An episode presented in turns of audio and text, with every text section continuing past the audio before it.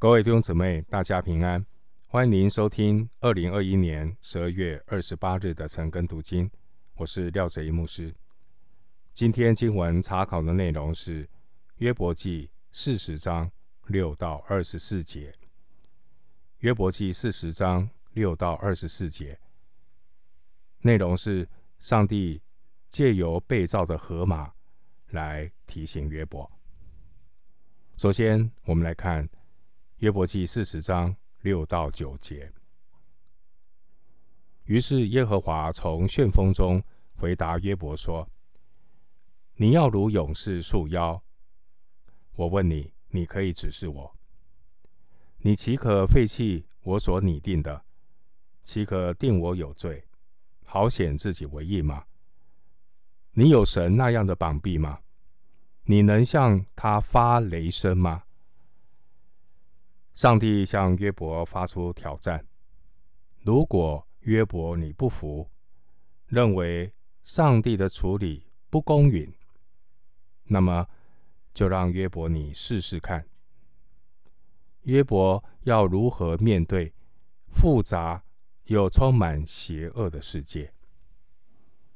约伯有能力除掉所有的恶人吗？第八节说。你岂可废弃我所拟定的？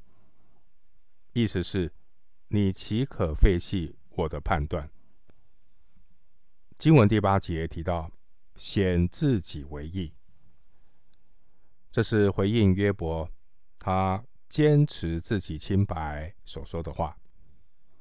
因为在九章十五节、二十节，约伯曾经说：“我虽有义。”在十三章十八节，约伯又说。他知道自己有意，难怪以利户会责怪、责备约伯，说他是一个自以为义的人。三十二章二节，因此经文第八节说：“岂可定我有罪？”的意思上，是因为约伯他坚持显自己为义。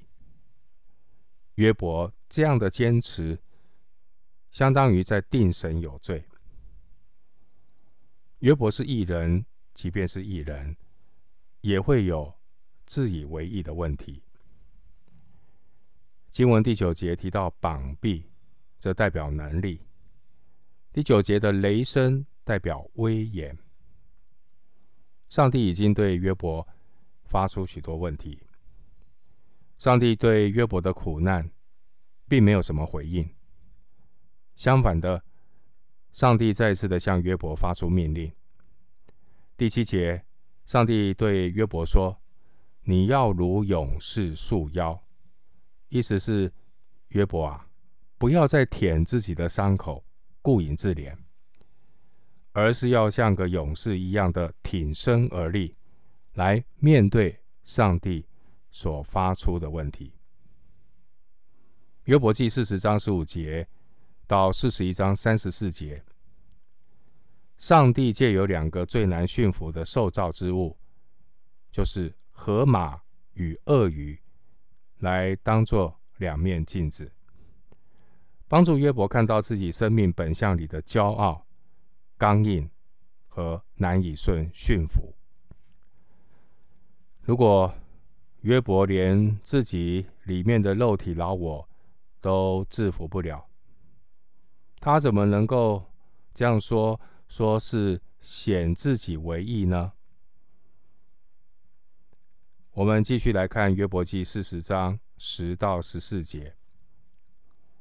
你要以荣耀庄严为装饰，以尊荣威严为衣服，要发出你满意的怒气，见一切骄傲的人，使他降卑；见一切骄傲的人，将他制服。把二人践踏在本处，将他们一同隐藏在尘土中，把他们的脸蒙蔽在隐秘处。我就任你右手能以救自己。十到十四节主要是提到骄傲的人必须自卑。经文第十节说：“你要以荣耀庄严为装饰。”以尊荣威严为衣服，在圣经中也有类似的描述，但是都是对神的描述，对神的形容，就是神是荣耀庄严，神是尊荣威严。因此呢，第十节的言下之意，其实是在刺激约伯要好好的想一想。难道你约伯有能力像上帝一样的管理这个世界吗？如果约伯连骄傲的人和恶人都管不了，何况是宇宙万有？何况是这个世界里的许多飞禽走兽？约伯曾经控诉恶人的兴旺，所谓“恶人无恶报”。同时，约伯也抱怨自己为什么遭遇像恶人一样的报应。在二十四章第一节，约伯曾经抱怨神：“全能者既定期罚恶，为何不使认识他的人看见那日子呢？”现在，上帝要让约伯静下心，好好想一想：如果让约伯来面对世界上所有的恶人、罪人，那约伯，你会怎么做，才能够像经文十一节所说的，发出你满意的怒气，见一切骄傲的人，使他降卑？但是呢，你刑罚恶人，怎么样又不会把全世界的人都杀光？其实，现实的情况是，如果真的要让上帝来个现世报，真的没有任何人可以在神面前站立得住。在诗篇一百三十篇三到四节说：“主耶和华，你若究察罪孽，谁能站得住呢？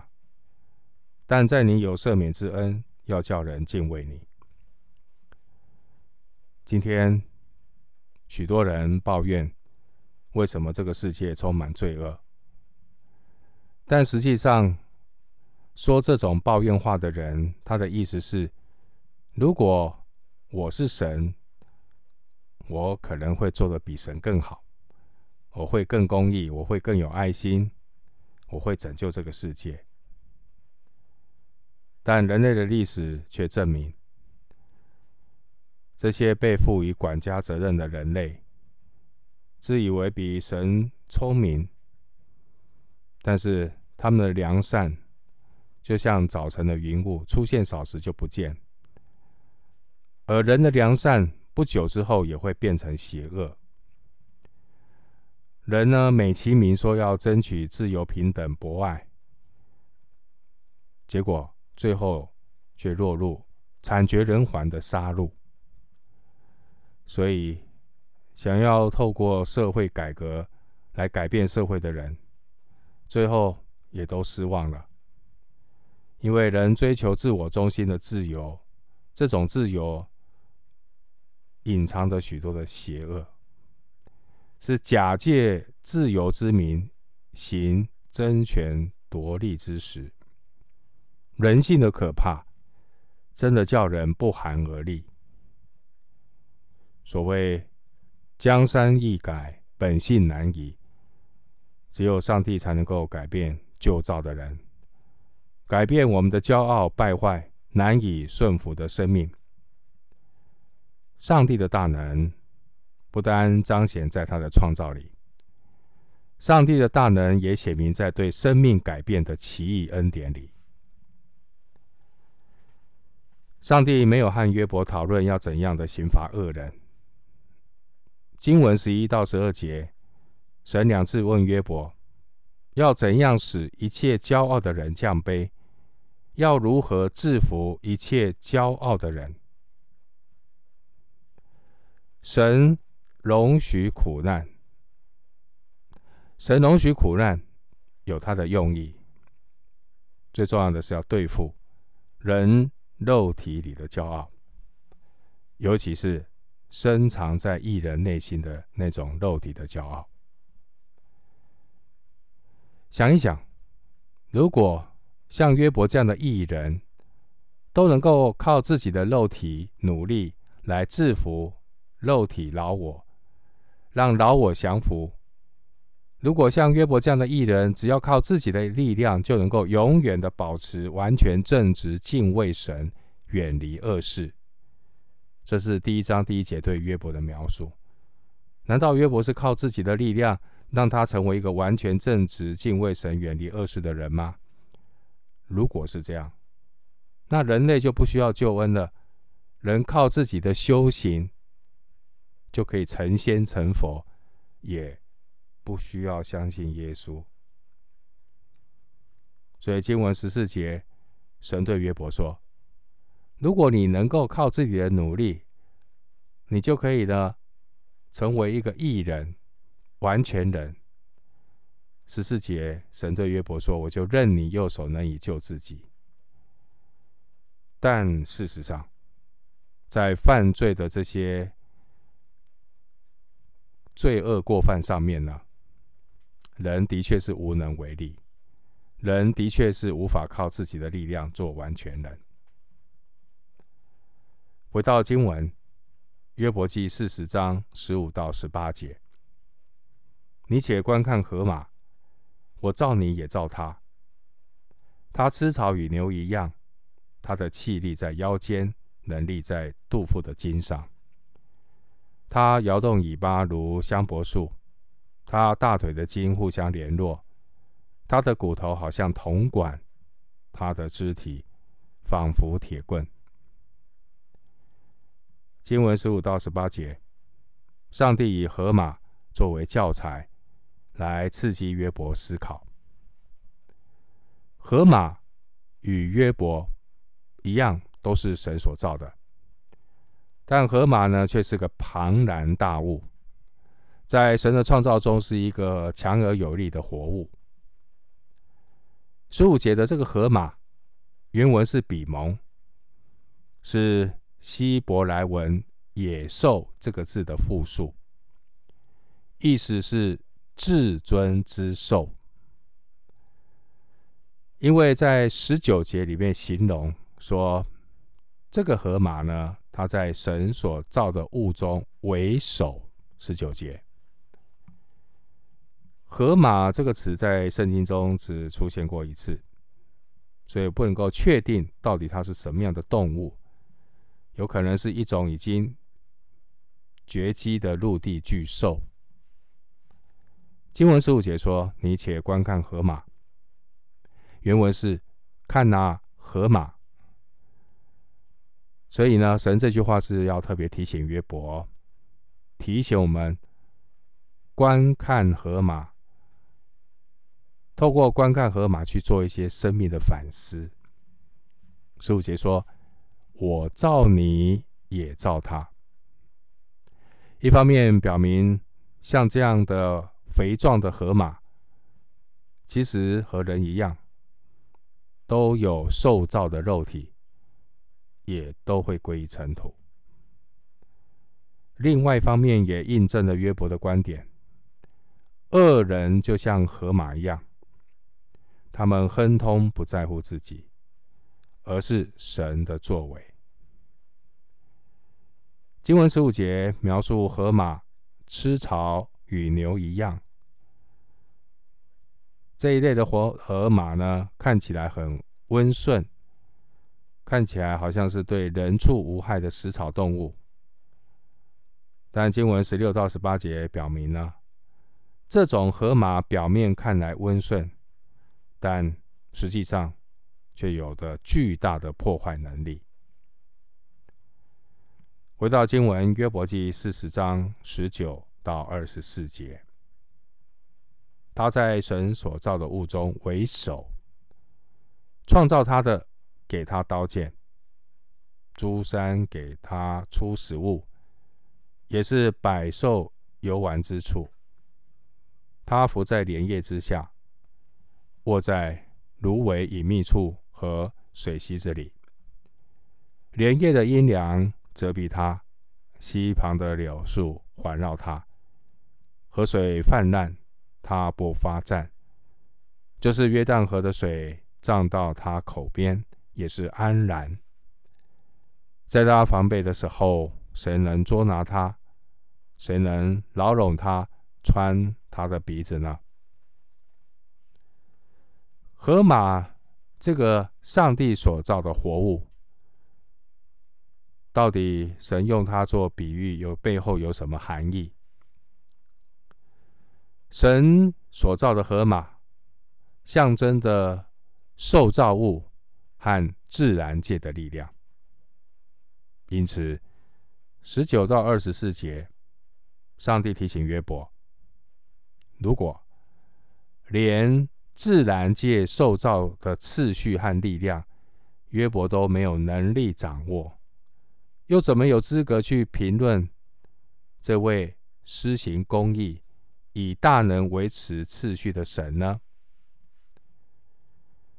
约伯对上帝的指控太过于自不量力，但神并没有定约伯的罪。